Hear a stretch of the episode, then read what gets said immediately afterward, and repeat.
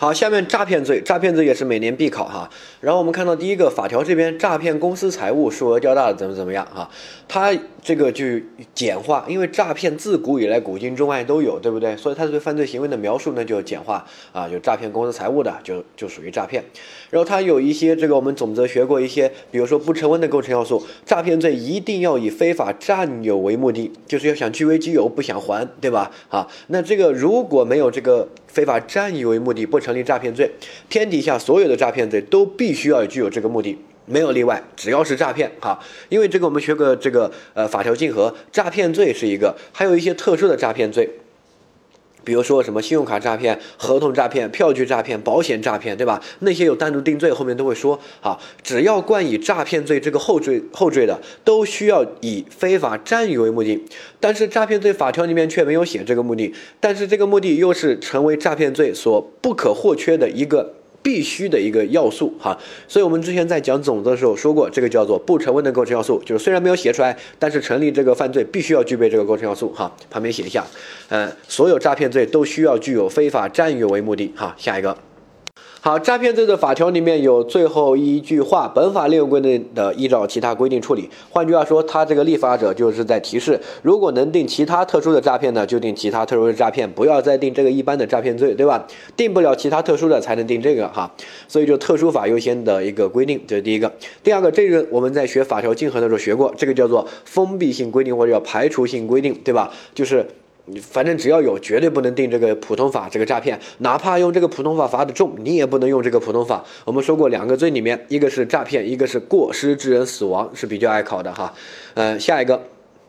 我们看到知识点部分，啊，诈骗有很多很多特殊的诈骗，我们后面都会学，它的后缀都是什么什么诈骗罪，哈，这个跟诈骗罪肯定是法条竞合，但是如果发生法条竞合，永远以特殊法，哪怕这个普通法罚的再重，也不能定这个普通法，因为它有封闭性规定或者叫排除性规定，哈，掌握。好，下一个这个诈骗的逻辑链条呢，它是这么一个顺序的，先有一个诈骗的行为，一定要有骗，这个骗呢，我们说包括两个，一个叫伪造。捏造这个叫骗啊，另外一个叫这个说一半啊，这个也叫骗。这个呢怎么理解呢？非常简单啊，比如说，哎，我今天跟我的哥们儿和一个美女，这个美女是我这个初中女同学啊，之前跟我有一腿的我前女友，我们三个人去吃饭了，然后回到就家，我老婆就问我，你今天跟谁去吃饭呀？这个时候如果我说。哎，我这个是跟我的老师，我的这个导师去吃饭，那这个叫不叫骗？那肯定叫骗，对不对？好，第二个，如果我说，哎，我是和我那个哥们儿去吃饭，这个叫不叫骗？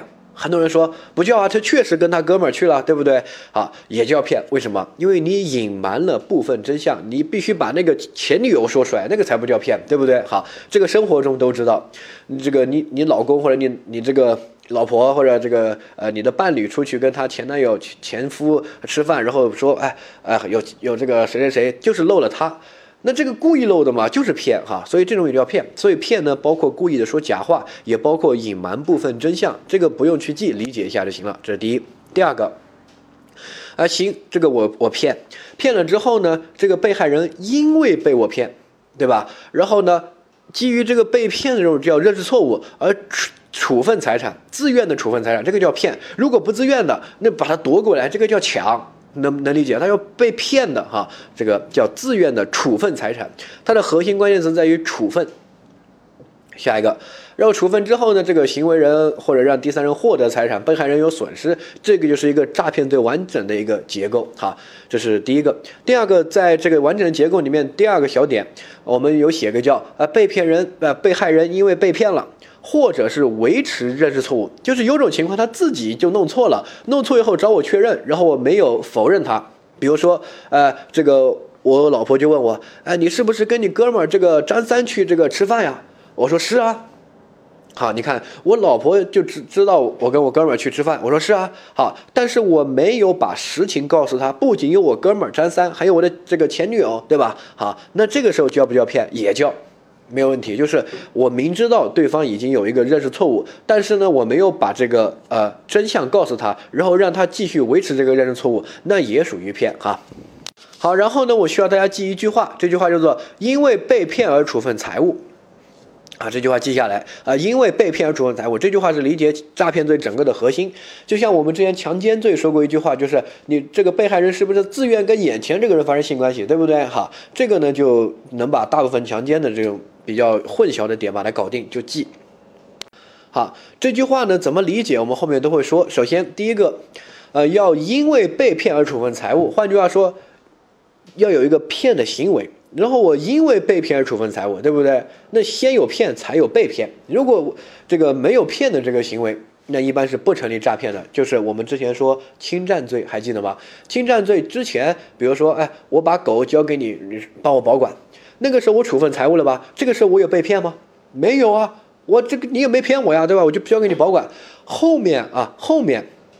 这个你说啊，这个狗死了什么的，那这个时候呢，呃，后面的骗不能认定诈骗的骗，对吧？诈骗一定要先骗，然后被害人因为被骗而处分财物，哈，呃，然后我们核心的点考诈骗每年必考，不可能不考叫处分，啊，处分这个怎么理解呢？大家一定要做这样一个理解，就这个处分，好，并不是交付。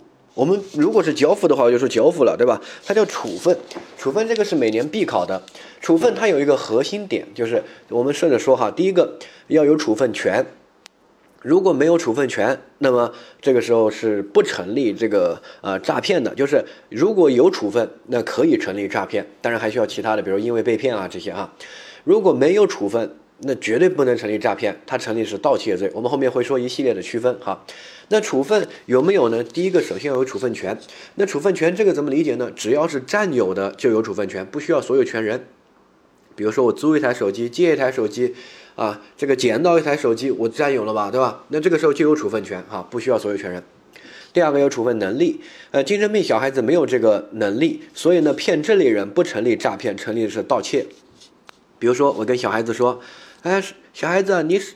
这个项链带着这个玉项链玉佩或者这个金锁，哎，你看叔叔用一个棒棒糖给你换好不好呀？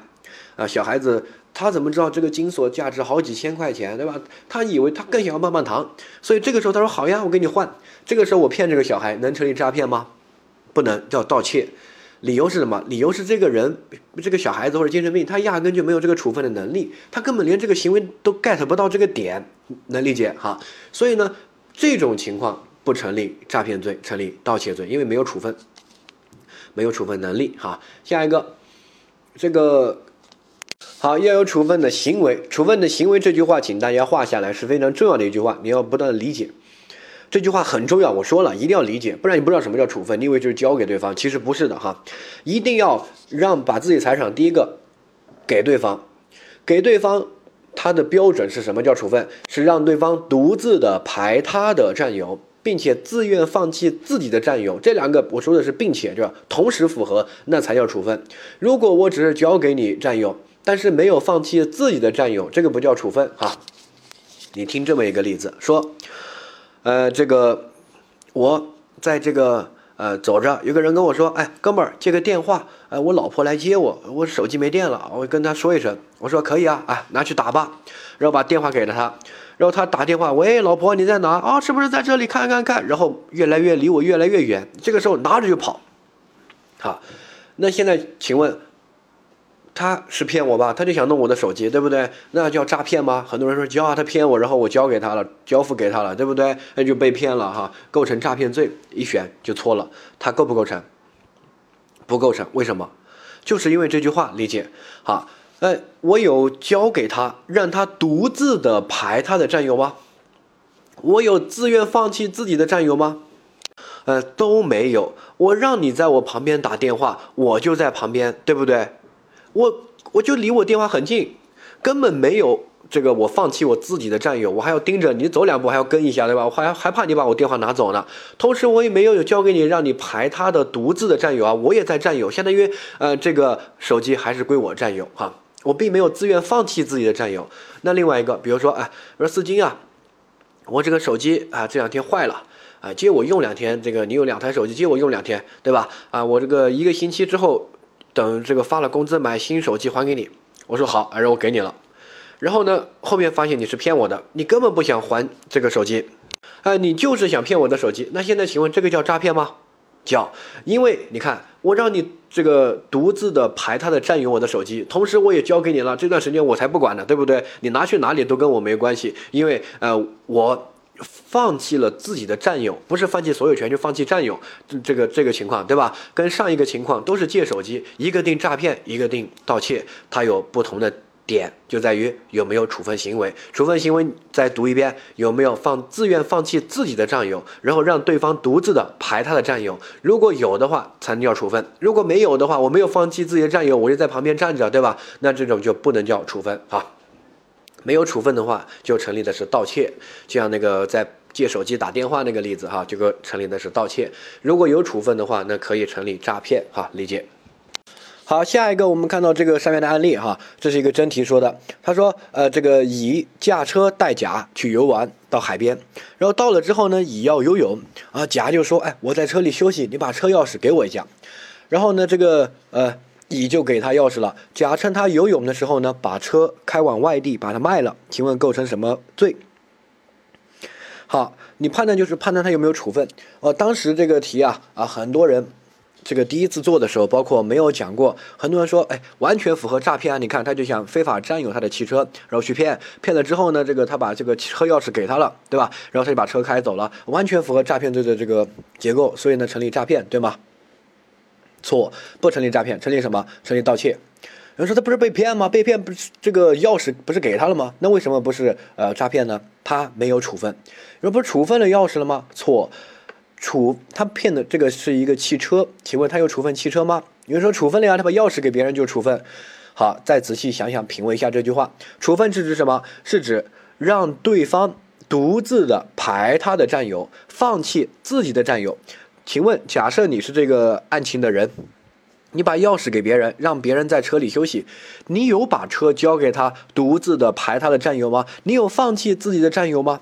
没有啊，相当于这个汽车就在那儿，你不能动，对吧？我只是让你在上面换个衣服休息一下，我并没有放弃我自己的占有，所以这个时候你把它拿走了，定盗窃不定诈骗，因为没有处分啊。这个稍微换一下，比如说，哎，说啊，借我车开个这个一个月，我给你这个租金，对吧？啊，然后这个我家里面有事或者我要结婚啊什么的哈，然后呢就把车拿了，然后开到外地去卖了，这个时候成立什么？那就成立诈骗。非常简单，为什么？好，这个时候你把车给别人。那么是让对方独自的排他的占有，你现在这段时间是不想占有这个车了，对吧？放弃自己的占有了，好，给对方了，好，那这个时候就成立诈骗，所以关键就看有没有处分哈，核心。呃，下一个主观上呢又有处分的意识，处分的意识就是要知道自己在处分财产，知道处分的这个财产是什么，对不对？好，呃，有些人呢，他这个去超市购物，他就把这个大家都知道，超市购物是扫这个二维码，对吧？啊，或者那个条形码啊，然后呢，他就把一个很贵的东西啊和一个便宜的东西啊调包，就把这个便宜的东西那个壳盒子里面塞了一个贵的东西。这个时候他去过呃超市付钱的时候呢，啊，收银员一扫，哎，这个十块钱，其实里面放了一个很贵的，比如说价值一千块钱啊，那这个叫不叫骗呢？很多人就要骗啊，你骗了对方，对吧？然后对方因为被骗而处分了这个贵重的财物啊，一千块钱的啊，所以呢，成立诈骗罪。对吗？错，这个收银员压根就不知道自己处分了这个贵重的东西，对吧？他以为只是一个，比如说这个便宜的外包装上的东西，谁知道里面你自己藏了个东西？这个就相当于藏在身上，悄悄带出去是一样的性质，听到没有？他没有处分，压根就没有知道自己在处分这个东西。哈，比如说外包装是一个玩具，里面实际是一个手机，我压根就不知道我处分了手机，我以为我卖给你的是玩具，对不对？好，所以这个时候没有处分意识，不成立。呃，诈骗罪这个也是一样的，成立盗窃啊。好，下面一个我们看一下具，这个是处分的几个核心要素哈。我们看到具体的这个诈骗和盗窃的一个区分哈，有这样几种情况。我们看第一个叫三角诈骗，什么叫三角诈骗呢？就是被骗的人和实际损失有损失的人不是同一个人哈。呃，比如说我们看到这个例子哈，这个丙呢是乙的妻子。他们两个是夫妻。乙上班之后呢，甲就去骗丙说：“哎，这个我是这个乙的秘书。这个乙呢上班了，忘记带包了，你把这个包给我，帮他拿哈。”然后他老婆呢，啊，这个就以为是真的，然后就那这个把包给他了。好，这个时候成不成立诈骗罪呢？注意，成立。这个叫三角诈骗，为什么？因为被骗的是这个呃，丙是他老婆，对不对？但实际受损失的呢是这个呃乙，对吧？他的包没了，所以这个时候能不能成立三角诈骗？可以，因为这个时候我们注意一下核心点，三角诈骗是判断那个被骗的人是否有处分的权限。啊，如果有的话，那么就成立诈骗；如果没有的话，就成立盗窃。像这个很明确，它是有处分的权限的，因为我老婆可以帮我的这个处分一下东西嘛，对不对？这个没问题啊。但对比另外一种情况啊，好，然后看到第二个啊，说甲乙是同事，工位相邻，就坐在一起。然后呢，这个甲出去吃饭，然后这个乙欺不丙欺骗乙说，哎，我是他朋友，他手机落下了，我帮他拿一下。然后呢，乙就把这个呃甲座位上的这个手机啊递给了丙。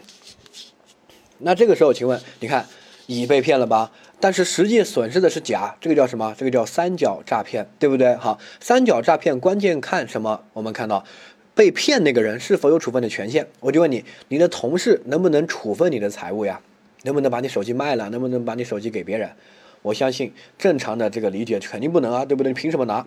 但是你老婆呢？你老婆把你东西卖了，你会不会说这个怎么样啊？你最多是家庭矛盾，你不能这个说你凭什么卖我的东西，对吧？你们都是夫妻了哈，共有财产是呃这个有处分权的一些小东西，家庭的钥匙权，这个到时候民法也会教啊。所以呢，这个理解关键看这个人有没有处分的权限，如果有的话，可以成立这个呃诈骗；没有的话，像这个同事坐在一起，你凭什么处分我的手机？到时候换一个题，考个大学的宿舍的室友，对不对？啊，坐在一起，然后我说，哎，那个他的这个钱包和手机、电脑在这里啊，他让我帮他拿一下，你能不能帮我递一下啊？你这个室友就帮你递了，那这个时候我照样成立盗窃，因为你的室友是不能处分你的这些东西的，对不对？好，这个不成立诈骗，呃，掌握。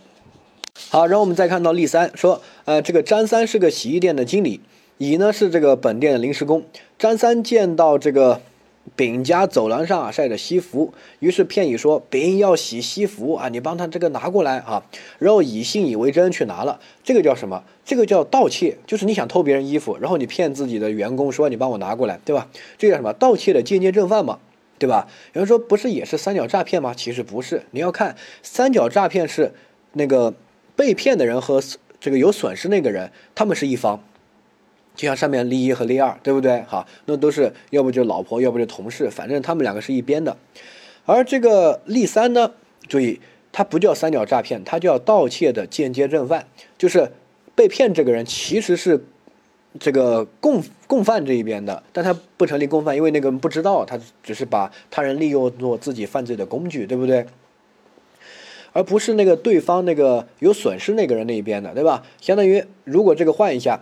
这个被骗的这个乙呀，是这个呃损失那边丙的什么朋友啊啊什么亲亲戚啊老婆呀父母啊等等的，那就构成上面的三角诈骗来分析。但这个例三呢，不能用三角诈骗来分析，它就是盗窃的这个间接正犯，对吧？因为这个被骗的这个乙是这个张三的临时工，是张三这边的人，不是对方的人啊，所以这个就是盗窃的间接正犯。张三利用这个乙根本不知情的行为，他也不知道自己在盗窃啊。利用做自己犯罪的工具，所以叫间接正犯。掌握好，下一个暗中调包。暗中调包就之前我们说的，他没有处分意识，都不知道自己在处分东西啊。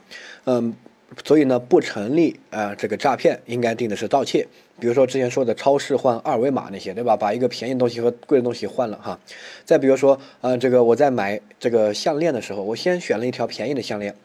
然后你在打包、在包装的时候呢，啊，我趁你不注意，或者你去接电话，或者你去拿包装袋，我立刻把你柜台里面那个贵重的纯金项链啊什么把它换了，然后你又不知道，对吧？啊，外表看着都差不多，然后就帮我包装好了，然后拿给我，我付钱走了。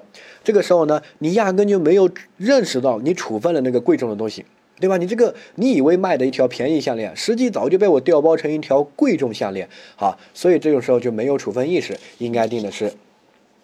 是吧？呃，盗窃罪，对不对？因为他压根就没有认识到处分了贵重的项链哈。下一个叫调虎离山，呃，调虎离山呢，它原则上成立这个盗窃罪，因为被骗呢，因为被骗而处分财物要有处分，这个调虎离山压根就没有处分。比如说，我说，哎，你家着火了，快回去，我帮你看着店，你这个快点。比如你儿子住院了，快点快点，不要这个呃管你这个店了，我帮你看着，你快回去。啊，然后呢，呃，你回去了，我就帮你看店。那这个时候呢，我把店里面的财物拿走，这个你看我骗他了吧，对不对？然后我也取得财物了吧？但是他不是因为被骗而处分财物，对吧？他并没有把财物财物处分给我，他只是让我帮忙看一下店。看店并不是就直接把财物都归我了。比如说我让保姆帮我看一下家，对吧？我这个出去玩几天，保姆把我们家搬空了，那能叫这个诈骗吗？那肯定不叫啊，对吧？他压根就没有这个呃权限。他不能处分的啊，处分就是什么？就是盗窃，这个很简单，对吧？我如果我出去了，我保姆把我们家东西拿走了，拿去卖了，那就是偷东西啊，毫无疑问，这个也是一样。这种调虎离山，他是被骗了，但他没有因为被骗而处分财物，对不对？他被骗只是离开，他并没有处分的意思，所以呢，不成立呃诈骗而成立盗窃啊。好，下一个是以这个呃欺骗的方式借用财物哈。什么叫欺骗的方式借用？啊，呃，我骗你，啊，借我用用一下啊，啊，实际呢，我根本就不想还给你。这个时候到底定盗窃呢，还是诈骗？我们之前也说了，对吧？像借打手机，哈，关键就是看这个人是否自愿放弃自己的占有啊，交给对方独自的排他的占有，对不对？哈，啊这个请务必要掌握。好，所以呢，这边的那个例子呢。大家自己再去看一下哈，这个就是借用的方式。如果是这个已经独自的这个让对方独自占有，放弃自己占有，那可以成立诈骗。如果只是让对方在旁边，我并没有把这个东西完全处分给你，我自己还在占有呢，我并没有放弃自己的占有，对不对？好，那这个时候呢，应该定的是什么啊？盗窃啊，掌握。好，下一个，先实施盗窃侵占，然后呢，用欺骗的手段啊，这个。骗他人，这个时候应该定盗窃侵占罪，他不构成诈骗罪，因为他不符合那个逻辑顺序。诈骗应该是先骗，然后因为被骗而处分财物，对不对？那先要有骗，才有这个因为被骗而处分财物。如果我处分财物的这个时候是这个没有因为被骗，那后面再来骗，这种原则上不成立诈骗。但是也有一些观点认为它成立哈，但是在这个大部分的学者的观点，包括真题考的，那都是认为不成立诈骗。之前我们在讲侵占的时候说过，对吧？呃，我把狗给你，然后后面你骗我说这个狗死了什么，然后就不还给我了。这个时候呢是成立侵占罪，因为前面我给你是合法的给你，你也没有骗我哈，这个不成立犯罪。后面你骗我呢是一种拒不返还的一种形式，这个用侵占罪就可以把它评价了哈。啊前面盗窃之后呢，我找到小偷，我说，哎，你把这个东西还给我，你偷了我的车。小偷说，哎呀，这个不好意思啊，我这个路上就被另一个小偷偷了，或者这个丢了，我已经卖给其他人了哈。那这个时候他就定一个盗窃罪就行了呀，对不对？后面那个骗呢，他只是维持他这个不法状态的一种这个情况，没有侵犯新的法益，还是这辆车的损失，对吧？啊，所以呢，就定个盗窃罪哈，理解。呃，下一个。好，下一个二重买卖，二重买卖呢，在民法上叫遗物出卖。好，这种有可能成立诈骗罪，也有可能这个只是民法上一种这个遗物出卖问题哈，我们要区分。好，第一个呢，比如说你看到甲先把自己的房子啊卖给乙，在乙过户登记之后，换句话说，这个时候房子的所有权。归乙了，不在甲这里了，对不对？好，甲自己没有房子的所有权，然后呢，为骗取丙的财产，隐瞒真相，把这个又卖给丙，导致这个丙遭受到损失。你看，甲为了骗取他的财产，说的很明确，他有骗，然后这个丙也被骗了，被骗处分了财物，对不对？好，成立诈骗罪，对吗？啊，对，好，甲这个行为成立诈骗罪。但是这个诈骗是骗谁啊？是骗丙。甲对于乙而言没有任何犯罪，因为乙没有损失啊。当时甲也是真的想卖给乙，乙也买到了房子呀，对不对？好，所以呢，甲对这个丙这个行为啊，他是成立诈骗的啊。好，那我们看另外一个啊，甲把房子卖给乙，还没有过户的时候呢，丙又要买这套房子，他出价更高。那这个时候呢，甲又卖给了丙，过户给丙。对于丙而言，肯定不成立呃犯罪，因为他花了钱买了房子，对不对？哈，又没有损失，也没有骗他。但是对于乙而言，他成立诈骗罪吗？注意一下，也不成立，因为他卖给乙的时候，他并没有想骗乙，他他。跟上面一个题不一样，上面那个就是为了骗取丙的财物，说的很明确，而这个只是单纯的这个，我就是当时真的想卖给你的，没有骗你啊，真的要卖，只是别人出价更高，那我就卖给其他人，对吧？啊，这个呢，有人说怎么办？民法上赔钱呗，你这个跟乙签了合同，又没有把房子卖给乙，那这个时候该承担违约责任得承担啊，赔违约金啊，但是不成立诈骗，因为你跟乙签合同的时候或者。以处分他的这个财财物的时候，并没有被你骗，你也没有想骗他，对不对？所以这个不叫诈骗哈，掌握。呃，下一个，呃，霸王餐问题啊，这个呢也是要理解的，呃，这个核心也是这个处分。那我们注意一下。呃，原本没有支付这个餐饮费啊、住宿费的意识，然后呢，伪装成哎，我要住店，我要吃饭，你给我上好的，对吧？然后欺骗了对方，然后对方因为被你骗而提供了饮食啊、餐饮啊这些，对吧？啊，这个是可以成立诈骗罪的，但是要符合一定的数额，这个数额不用管它，它考试里面不会考这个数额，因为数额每年每年都会调啊，也不要求你去记，每个地方还不一样。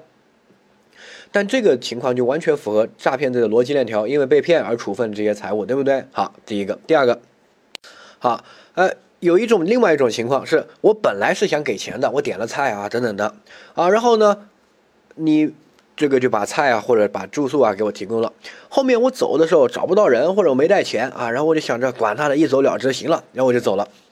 好，那这个时候不成立诈骗罪，这种行为也是无罪的，为什么？因为他没有处分。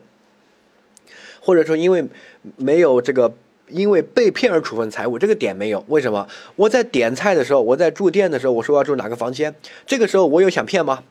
没有啊，我压根就不想骗，我是真的想给钱的，对不对？好，然后呢，你这个也没有被我骗而上了菜呀，或者给我提供了住宿啊，或者其他服务，对不对？好，因为我没有骗你，自然你就不存在因为被骗这种情况。那到后面，后面我履行不了这个价款啊，等等的，这个经常都会发生啊，就是民法上合同问题，但是不成立诈骗罪，因为对方没有因为被骗而处分财物，你也没有诈骗的故意，你点的时候是想给钱的，对不对？所以这两个例子呀，要进行区分啊。好，所以这两个例子的区分点就在于，他处分财物的时候，具体比如说点菜的时候，上菜的时候，对不对？这个处分的财物，好，这个时候有没有因为被骗而处分财物？换句话说，那个是不是点菜的时候是骗的？如果是你当时点的时候就不想给钱，你就是骗我的，那这个时候可以成立诈骗。如果不是你当时点的时候是想给钱的，你不想骗我，对吧？是后面的一些无法给钱的一些情况，那这个时候不成立诈骗哈。这个掌握这种情况，一般是民法上这个相当于。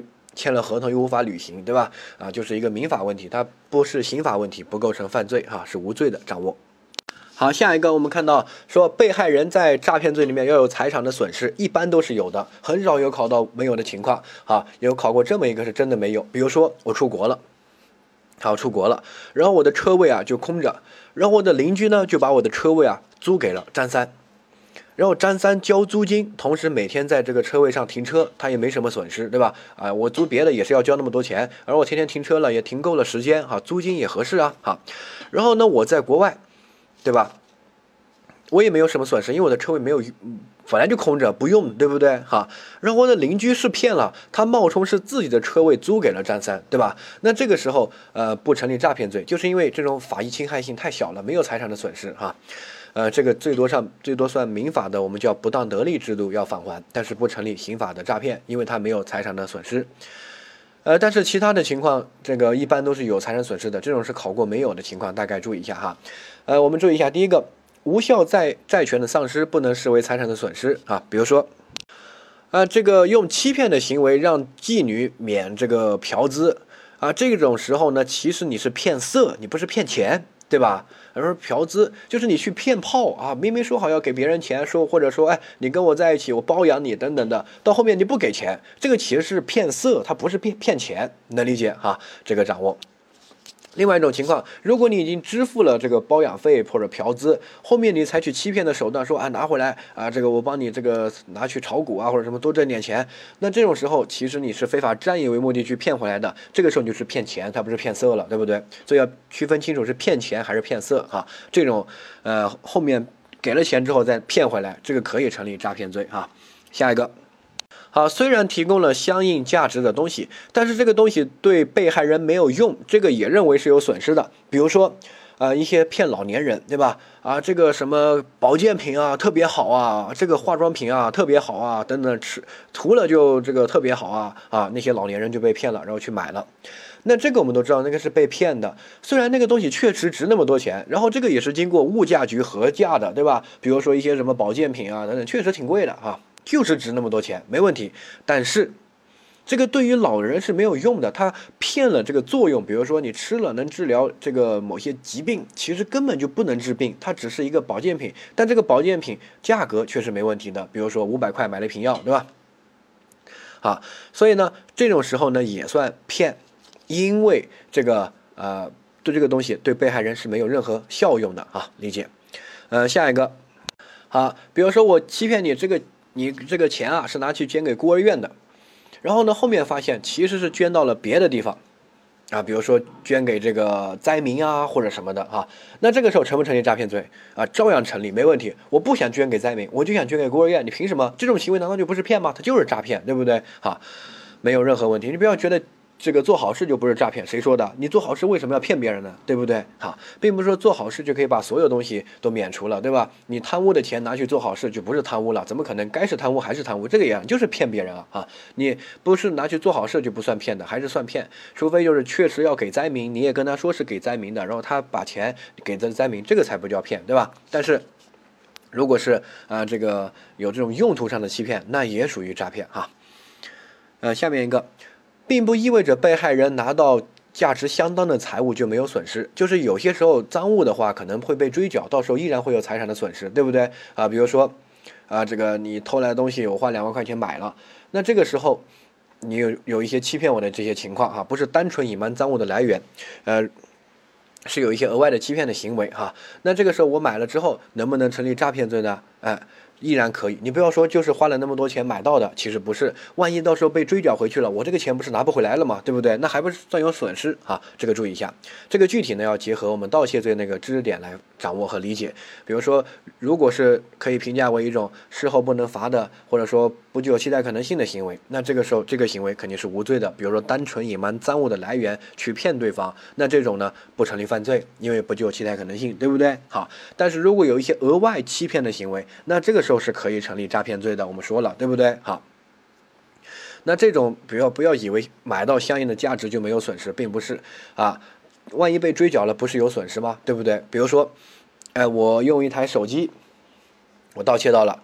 如果我单纯的这个去说，哎，这个手机，这个我自己用的，然后卖给你，然后你也买了，啊，这个时候呢，不构成犯罪，因为。这个只是单纯隐瞒赃物的来源，对不对？你不可能期待一个小偷去卖东西的时候就说是自己偷的，那肯定不会呀，对吧？好，所以这个你可以说不具有期待可能性，反正后面行为不成立犯罪，主要是前面行为成立什么？成立啊盗窃罪。好，第二个，好，呃，如果我盗窃到了一个手机，然后呢，这个手机假设价值五千块钱，然后我骗你说这个手机多牛逼啊，什么什么的，有纪念意义啊，等等，是某某个明星用过的，我说我这个卖你这个十万块钱，那这个时候。这个行为能叫不具有期待可能性吗？我们完全可以期待你就是单纯卖嘛，对吧？你凭什么去骗别人啊，对吧？所以这个行为是构成诈骗罪的，之前学过，对吧？好，因为侵犯到了新的法益被骗了。还有一种特殊的情况，比如说我盗窃到了一台手机，这台手机比如说价值五千块钱，然后去卖给你，然后呢，你也花了五千块钱，没有多花钱，但是我这个时候是骗你的，我说这个是陈冠希拍艳照门的手机，特别有纪念意义，你买去吧。好，然后我也不卖你贵，就是跟一般的手机啊，就卖五千块钱。那这个时候，你看有没有骗？有。这个就不是单纯的隐瞒赃物的来源了，就是骗，对不对啊？你不要认为他花了五千块钱买到五千块的手机就不算这个财产的损失，那其实是有的。比如说我说了，万一被追缴回来，不是有损失吗？对不对？好，呃，再比如说，你可以按照上面来啊，他的目的没有实现啊，他就想买陈冠希那台手机，他也不缺手机，对吧？你骗他就是骗，所以这个可以成立诈骗罪，可以和前面的盗窃罪、数罪并罚。这三个例子，请大家掌握一下哈。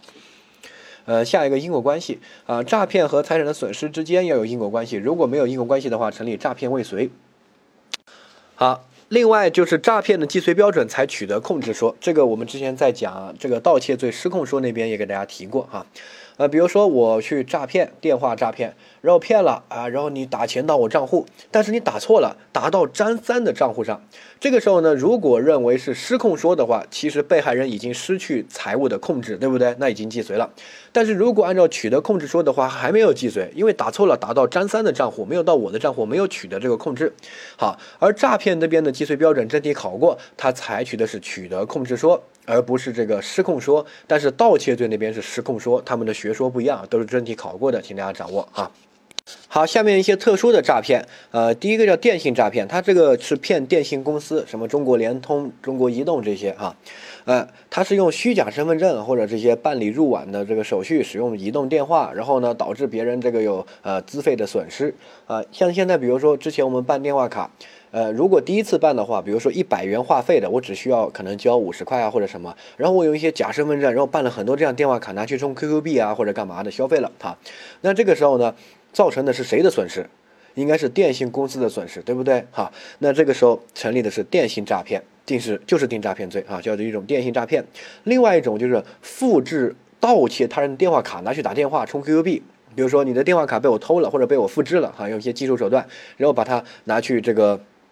充值 QQ 啊，充值一些这个东西哈，那这个时候构成什么？呃，构成的是盗窃，相当于偷别人财物，相当于偷别人卡去用，对吧？这两个完全不一样。那个电信诈骗，诈骗的是电信公司，中国联通、电信啊这些受到了损失，而这个复制他人电话卡，你就是偷别人东西啊，偷别人财物。呃，下一个。多次诈骗叫连环诈骗，哈，它是以最终实际没有归还的数额啊来这个认定，它不是以诈骗的数额，这个有点特殊啊。这个呢，大家可能有听说过，叫放长线钓大鱼。比如说有一些这个诈骗的理财产品啊，这是诈骗的，就说我这个投先投一万块钱，然后呢，呃，这个年年化百分之五十。然后呢，啊，过个半年就把一万五还给我了。我说我靠，那么好。然后我再投十万块钱，他他真的哎，又还了我这个十五万。然后我就倾家荡产，我这个投他个一百万，哎，没了。那这个时候你看，如果按照实际骗我的，那到底是按照多少呢？是按照最后的一百万吗？不是啊，那之前他这个放长线钓大鱼，他这个有有这个成本啊，对不对？那前面。这个五千块钱，然后呢还有个五万块钱，那个要扣掉的嘛，对不对？好，所以这个是以实际没有归还的数额为限，不是最终那一百万，那一百万要减到减掉前面放长线的一些成本，对不对？好，那个掌握。好，下一个叫诉讼诈骗，诉讼诈骗呢，它也是一种三角诈骗，呃，但是它骗的是法院，就是我以一个这个我起诉，然后起诉法院被我骗了。然后呢，你有损失，比如说我起诉，就说那个房子或者那个东西是我的，实际根本不是，然后捏造了一些证据，然后呢，法院一被被我骗了，判决这个东西归我，这个时候你看就是三角诈骗，法院被骗了，但是你有损失，对不对？好，那叫什么？诉讼诈骗，你可以说是三角诈骗的一种，没问题。只要是三角诈骗，我们关键判断什么？判断被骗的人有没有处分的权限。对不对？之前说过哈，那法院有没有处分的权限？那肯定有啊，法院肯定有处分权，对吧？好，所以这个就可以成立啊，这个诈骗，我们把这种叫诉讼诈骗啊。好，下一个是这个使用一些伪造的车牌号骗过路费，那这个时候啊肯定是成立诈骗罪的，没问题啊。但是如果是逃这个避税的话，它是定逃税罪，因为不交税。但这个过路费它不是税，对吧？他就是骗啊！有些部队的车牌号是不用交过路费的，有些人就用那种假车牌号啊，这个天天在这边过，然后骗了大量的过路费，那是可以成立诈骗的。还有一些用伪造的证明骗养老保险啊、失业保险啊等等的哈，那这个时候当然也可以成立诈骗，没有任何问题啊。呃，下一个诈骗和敲诈勒索，就是既有骗又有这个让别人害怕。那这个时候呢，不同不同的教科书写的标准是不同的。但这个教科书你们看的都比较老了，比如说你看周官权那本书，呃，或者你看之前板廊套老的版本那些呃刑法攻略啊等等的哈，他们都是说这样啊，被骗多一点呢定诈骗，害怕多一点呢定敲诈勒索，真的就是这样的标准的，这个原文就这样啊，呃。你说这这个万一同等多怎么办，对吧？这这个不好啊，他们写的就有问题，所以呢，之前就是很难区分这种又骗又让对方害怕这种情况该怎么处理，但是啊，后面刑法发展到现在，他们就认为。这种明明就不用区分呀，他就是想象竞合呀。你一个行为既构成诈骗，又构成敲诈勒索，那就看想象竞合则为重不就行了吗？对不对？所以过去的刑法比较强调罪和罪之间的界限，这个行为就是这个罪，就不可能是另外一个罪。他这边强调罪跟罪之间的一个界限，但是越发展到后面就觉得，我靠，根本弄不完。那天底下那么多行为，谁他妈知道是什么？对不对？现在都说不是啊。我们不用刻意的强调罪和罪之间的界限，而是强调如果这个确实就符合两个罪的构成，那么就定两个罪，想象竞合则为重不就行了吗？按照罪数的原理来处理，对不对？所以它更多的是关注这种罪数的方面的一个理论哈，理解这个。比如说啊，我说啊，这个你要给我这个十万块钱啊，不然这个黑社会啊，这个这个扛把子陈浩南回来打你，你给我十万块钱，我帮你去摆平。然后呢，你就给我了十万块钱，后面发现啊，根本没有这种情况，是我骗你的。但是这个时候你又是被基于害怕、恐惧，对不对啊？如果真的是黑社会来打你，然后呢，我这个说你给我十万块钱，我去摆平，不然弄死你，这个就敲诈勒索，对吧？呃，但是没有这种情况，是骗的。那这个时候怎么办？你看，既符合诈骗罪，被骗了，对吧？同时他又符合敲诈勒索，因为是因为害怕而交付财物，所以这个时候呢，一般现在认为是想象竞合择一重啊。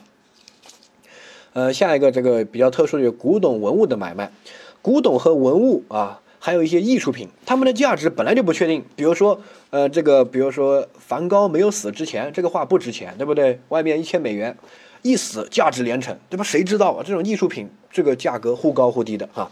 还有这个古董啊，等等的，对不对？哈，这个你这些专家可以勾个值，但是不准确的。呃，遇到这个。心仪的卖家，那可能翻几倍都有可能哈。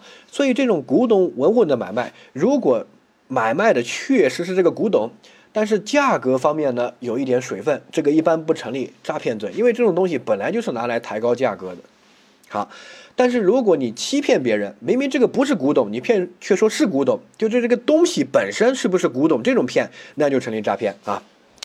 好，下一个，但是有一年考了个题啊。如果他题目明确这种东西是有市场行情价的，然后呢，呃，故意去压低价格欺骗别人，可能涉嫌诈骗罪，这是有这种可能性的啊。但是如果是就是，呃，生活中的一些这个买卖古董啊，哎，比如说，对吧？什么玉镯，对吧？这个叫什么？黄金有价，玉无价。这个玉它卖十万块钱也行，卖二十万也行，真的没有统一的标准。你说这个玉值多少钱？只有个大概的范围啊，对不对？好，没有明确的这个标准的。这些呢，呃，如果价格浮动有点大的话，一般不成立诈骗罪，除非他用假的这个玉冒充真的，对吧？那可能就成立诈骗。好，那个题怎么考？我们看到这个题，他说，收藏家啊，这个，呃，被委托啊进行一个东西的鉴定，这个。呃，专家呢知道这个东西价值一百万，然后故意贬低他的价值，说这个假的。哎呀，要不这样吧，我收了吧，一万块钱，对吧？啊，不然这个你卖给别人卖不出去。这个时候成不成立诈骗呢？啊，成立。好，因为他说这个产品价值一百万，对不对？然后呢，故意压低成一万块钱，那这个第一个差额太大，对吧？啊，如果比如说一百万。这个弄成六十万啊、八十万啊，这些都能够理解，因为本来这种东西的价格浮动就比较大。但是，一百万和一万差额太大。然后他题目说了啊，它有个大概的市场价值就是一百万，呃，这个是可以成立诈骗的啊。这个注意一下，就是有一个区分。第一个，我们做这种题呢，看这个差的是不是特别大，比如差了一百倍啊，那这个明显差的大。第二个，这一百倍。这个是不是有个大概的市市场价？题目说了，他明知这个东西价值一百万，那有个大概的市场价啊，那这个时候差额太大，那可能就涉嫌诈骗了。但如果差额不是很大，比如说一百万卖个呃五十万、六十万，对吧？相差一两倍，那很正常。如果其他东西，比如手机啊什么，就可能成立诈骗。但这种艺术品啊、古董啊、文物啊，这种价格浮动太大，这种一般还是不认定诈骗啊，除非是像这种差一百倍啊，又是故意骗的，理解。好，下面我们来看这个题目啊。这个小明见四金的狗很可爱，想据为己有，这个叫非法占有目的。然后得知要出国，便主动说帮他照顾哈。四金信以为真，这个就告诉你他是被骗了嘛？信以为真不就被骗了嘛？对不对？实际是骗哈。然后把狗托付给小明，小明把狗藏于亲戚家中。四金回国之后呢，骗这个狗丢了啊，成不成立诈骗罪啊？成立，因为。他在四金在处分财物的时候，就是因为被骗而处分财物啊。然后呢，之前小明想据为己有，然后这个骗他说帮他照顾，实际上根本不想帮他照顾，就是想据为己有。这个行为就是一个诈骗行为。然后四金因为被骗而交付了狗，处分了财物，对不对？那成立诈骗罪没问题。好，这个跟另外一种情况区分。如果当时呃我要出国呃，然后我给小明说你帮我照顾。这个小明没有骗我呀，对吧？他就是真的想帮我照顾的。然后呢，后面越养越喜欢。等我回国之后，他不还给我，或者说骗我这个狗丢了，那这个时候成立侵占罪。他这种骗呢，他是维持这个呃拒不返还的一种形式，维持这个不法占有的一种形式，不成立诈骗罪，只成立这个侵占罪。好，理由呢也说了。没有因为被骗而处分财物呀，对不对？我前面把狗给小明的时候呢，这种情况他没有骗我呀，我自己给他的，对吧？好，所以不构成因为被骗而处分财物，不构成诈骗罪哈。下一个，小花有事外出，便借用了这个小李的摩托。回的这个途中呢，小花缺钱，然后呢想把它真的拿去卖了。换句话说，你看他在这个时候才有非法占有为目的，之前没有，真的就想借用一下别人的摩托，对不对？回来的时候才有的啊。那之前我提出要借的时候，我有没有想骗你？没有吧？我真的就想借用，对不对？换句话说，我想还给你，我没有非法占有为目的，我没有诈骗的故意，对吧？好，那这个时候，呃，这个后面我再产生的，那这个只是拒不返还的一种形式，就是借了别人东西，合法占有的，然后拒不返还，那这个时候呢，应该成立的是侵占罪，对不对？好，理解。关键就看什么，你不要乱哈，永远盯住诈骗罪核心那句话，什么？因为被骗而处分财物，好，这句话就是处分财物的时候是因为被骗的。那这个把摩托车给小花的时候有被骗吗？没有啊，对不对？啊，就是正常的借用啊，小花也没有骗他，那这个时候不成立诈骗罪。后面再骗呢，那只是维持这个呃不法占有或者拒不返还的一种形式，只成立侵占啊，理解。但上一个题呢，他在处分狗的时候就被骗了，对吧？那个他就想骗他，啊，帮他照顾，其实是想据为己有，那这个就是成立诈骗罪啊。所以那句核心的话一定要加深理解，不像表面看那么简单。你要通过不断的例子来理解，因为被骗而处分财物，对不对？被骗，对吧？时间点是处分财物的时候，然后你要理解处分、处分权、处分的意思，对不对？哈，什么三角诈骗有没有处分啊？等等，这些都要考虑，要深刻的理解这句话。但最后记忆呢，你只要记住这句话就行了啊。做题的时候也是看是不是因为被骗而处分了财物，抓准处分财物那个时间点是不是被骗的。如果是的话，可以成立诈骗。如果不是的话，不能成立诈骗，然后再要看一下是不是处分，能不能叫处分，有没有处分意识，有没有处分的权限，对不对？好，呃，下一个，呃，第三个说甲对乙实施诈骗，被乙识破了，但是这个觉得甲特别穷啊，觉得可怜，就给他三千块钱，这个时候成立诈骗吗？成立，但是属于什么？属于诈骗未遂，对吧？因为他有诈骗的行为。好，但是虽然诈骗到了三千块钱，但不是因为被骗取得的，而是因为觉得他可怜，所以就诈骗未遂。好，下一个。甲把头痛粉冒充海洛因，这个欺骗乙说：“哎，我们去卖海洛因。”然后呢，乙卖了这个，获得了四千块钱，但还没有的分赃的时候就被抓了。甲构成什么？甲就是诈骗啊，对不对？他用头痛粉冒充海洛因去骗别人，那这个不是诈骗是什么？对吧？好，成立诈骗。而乙成不成立诈骗？乙不成立诈骗，乙压根就没有诈骗的故意，他以为他在贩毒，对不对？好，所以呢，乙不成立诈骗，甲成立诈骗啊。好。那另外一个乙成不成立贩卖毒品罪呢？也不能成立，因为它压根就没有毒品的存在，它是一个普通的海这个头痛粉，对不对？它根本不是毒品啊，所以呢，乙这个不成立贩卖毒品罪，理由是没有法益侵害可能性，是一种叫不能犯。我们之前说过，对吧？就像在四下无人的沙漠放火，四下无人的沙漠，这个呃对着稻草人开枪，这个时候没有这个法益侵害可能性，所以呢是无罪的。但是如果这个题目说平时是贩毒的，只是这一次骗了他，那这个时候有法医侵害可能性，那可能成立贩卖毒品罪。但是没有贩卖成功的话，可能是未遂，对不对？哈，但这个题目没有明确强调的话，那相当于平时他们也接触不到毒品。这个乙呢想贩毒，但是呃根本根本没有侵害这种法益哈，所以呢不成立贩卖毒品罪。然后呢，他主观上没有想诈骗，所以呢，他缺乏这个诈骗的故意，那就不成立诈骗罪，对吧？哈，所以呢，乙两个罪都不能成立的话就无罪。但是甲的话就是想诈骗，他成立诈骗罪。然后他是通过乙作为自己诈骗的工具，这个叫间接正犯，就诈骗的间接正犯啊。然后也诈骗到了财物，所以是诈骗既遂。好，下一个，呃。甲把王某杀了之后呢，又以这个王某被绑架为由向他家人勒索财物。好，你看甲构成故意杀人罪，他杀的时候不是想绑架，是后面临时起意另起犯意的一种这个情况，对吧？好，前面是故意杀人，而后面呢，他其实是绑架吗？根本不是，因为他没有侵犯自由，这个人都死了，对不对？他根本不符合绑架的这个链条。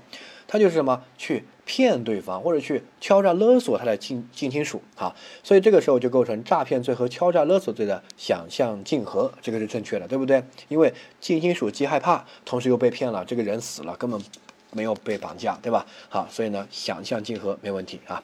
好，那么诈骗罪我们说完了，永远记住这句话：因为被骗而处分财物，然后好好的去理解处分，处分是诈骗罪最爱考的点啊。